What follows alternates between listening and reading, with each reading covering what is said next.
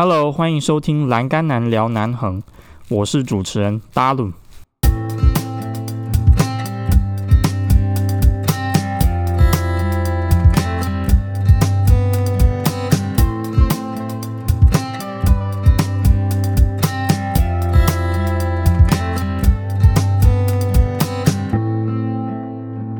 Hello，大家。其实，在录这一集之前哦，我想了很多，然后导致现在现在的思绪其实没有很清晰，状态也不是很好。我现在担心的是，如果我现在不录的话，可能这一集农历上档的节目要开天窗啦。因为我现在在录音的地方就是青年旅馆的床上，为了确保我的节目吸音品质能够很好。所以我都会在床上，但是青年旅馆免不了就是会有很多客人，所以我必须要把很多节目都在旅游淡季的时候赶快录完。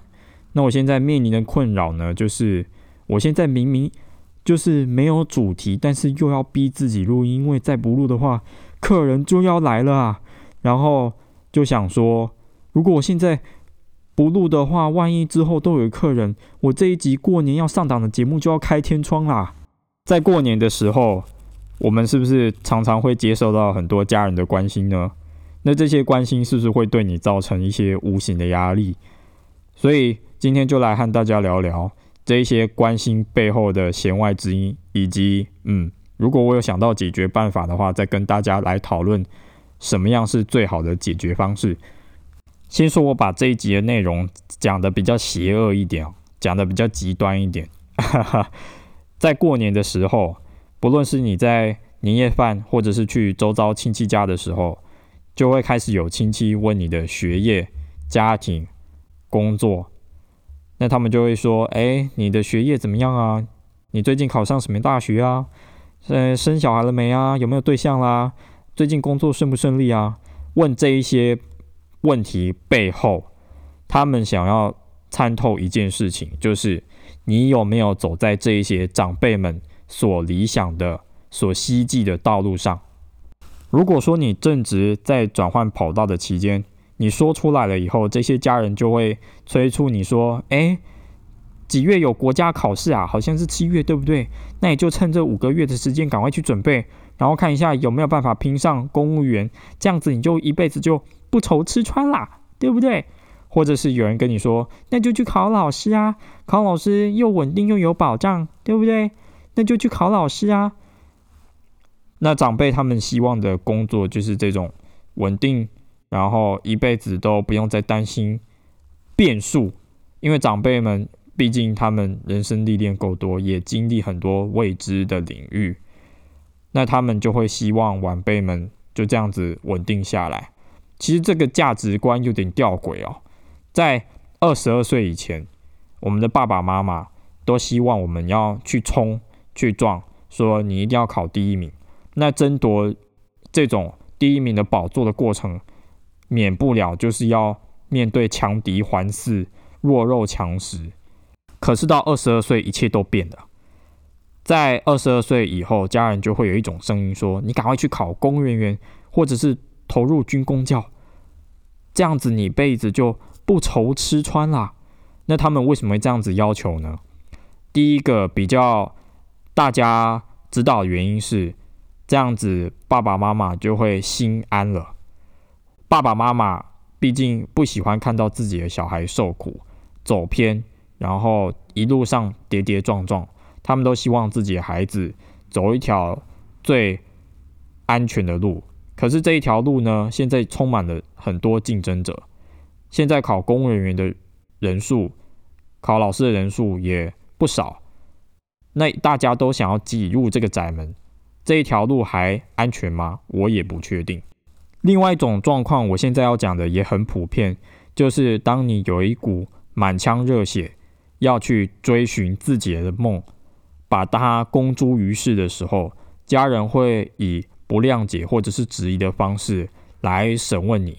因为毕竟现在我们经历的人生跟他们所经历的不一样，他们就会有很多问题想要问你。那到最后，他们都是以反对的方式来处理，又会开始催促你说：“赶快去考公务员，赶快去考军工匠，找一份呃大公司的工作，然后在里面久待，随着年功序列制度，赶快去升职加薪，直到退休，然后拿退休金，这样子你一辈子就不愁吃穿了。梦想那些什么的都不值得啦，钱才是最重要的啦。我相信这句话有很多长辈都会跟你这样讲。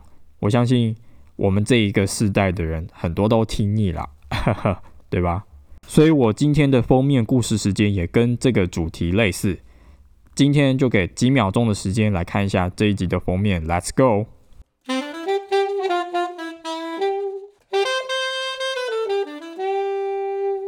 这张夕阳照是我在云林拍的，那时候我还在云林工作，准备要离开云林这个地方。我那时候刚离开在云林的工作，然后家人才刚得知我换工作的消息。我其实离职了两个月才跟他们讲。这时候我看着夕阳，心想，何不如去台东打工换宿，先累积一些经验。才不会在工作的时候一直被说不是人。所以在看完这个夕阳的时候，家人打电话来说我的下一步是如何，我就跟他们语重心长的说，我先去打工换宿，因为我想要转换跑道。那转换跑道的过程中，势必要累积一些经验。那这些经验不一定能从工作上得到，可以从打工换宿得到，也说不定。另外，我也真的很久没有休息了，就把这一趟打工换宿来盒子青年旅馆打工换宿的经历当做我的跳板，看看能不能在台东生活的可能。其实，在这一通电话之前，家人也打了很多电话给我，责备我说为什么一开始离职的时候就没有跟他们讲。另一方面就说为什么你工作换了又换，换了又换。那我家人那时候给了我很多无形的压力，包含为什么不一开始就去考公务员？为什么不一开始就照着他们的方向去走？还有就是为什么你工作能力这么差，做一个月就做不下去之类之类的？我妈甚至说了一句话，让我觉得非常的愤怒，叫做“有所不得，反求诸己”。为什么我们很多事情都要有所不得，反求诸己呢？明明就是双方的问题。好，我有错，但是他很喜欢说把所有的事情都揽在自己身上，明明自己没有做错的部分，还要我来承担。我就觉得这句话在这边其实很吊诡啊。如果你的家庭是那种一有错就要把全部责任都怪在你身上的这种家庭，或者是。一有错就会先责备你的家庭，你就可以先好好想想，你要不要把现在面临的问题还有遭遇都先跟他们讲，还是你要决定去隐忍，然后得到等到有新的落脚处、有新的方向，再把这一些完全的告诉他们，这是可以深思的问题。我知道这样的做法可能会有争议。会引起长辈不满，但是身为晚辈的我们，在这个时候，在你最需要自己和自己的沟通的情况下，我们势必要有一点心机，不能够让长辈去为所欲为，因为这些都是我自己走过的路。那我觉得这样的方式对自己最好。这时候真的必须要自私一点，等你真的你自己准备好了以后，先有自己。再来兼善天下。那当然，我们要回归到现实面，该有的沟通还是不能少。虽然我前面讲的有点自私一点，沟通这件事情还是很重要。在过年的时候，如果说你把这些你的胸怀大志都讲出来的时候，不免会遭受到家人和爸爸妈妈的质疑。这时候，他们不外乎会说：“哎，你是不是又在放逐自己啊？”跟我来历道一样，是不是又要透过国外来逃避自己的人生，逃避这个社会对你的磨练？这时候你一定心想，我没有，或者是有愤恨难平的感觉。有些人会跟我一样，自己心中会有自己的目标，但是现在没有办法讲出来。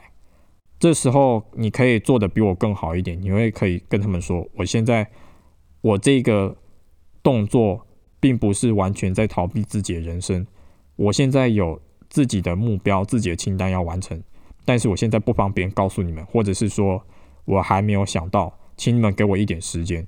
所以为什么我现在把时间看得比金钱还要重要？因为真的如果没有这些时间去构思这些过程。就没有办法将这些价值、这些观点拿来变现，所以时间现在真的比金钱还要重要。我现在是这么觉得的。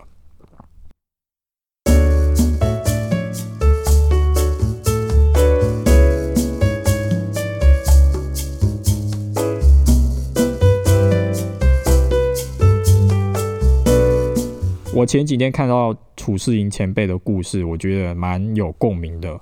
因为他十六岁就离家独立了，就经济独立了，然后就开始为自己的人生负责。其实很多人会把负责这件事情想得蛮沉重的，但是我随着人生的历练的关系，我现在觉得为自己负责很快乐，因为我可以完全的掌控自己的人生。我经济独立，我也不用跟家里拿钱；我行为独立，我也不太去管家人的想法，所以。负责其实也是很不错的一件事情。你可以不被家人谅解，但是你如果能够为自己的选择感到快乐，那你的人生就会变得很快乐哦。另外一位的故事就是九案八八，我的偶像，他在有一期大志杂志接受专访，我看完那里面的专访，我觉得也很有共鸣哦。他大学念的是服装设计系。辗转的就变成了一位音乐人，现在很顺利的走在这一条道路上。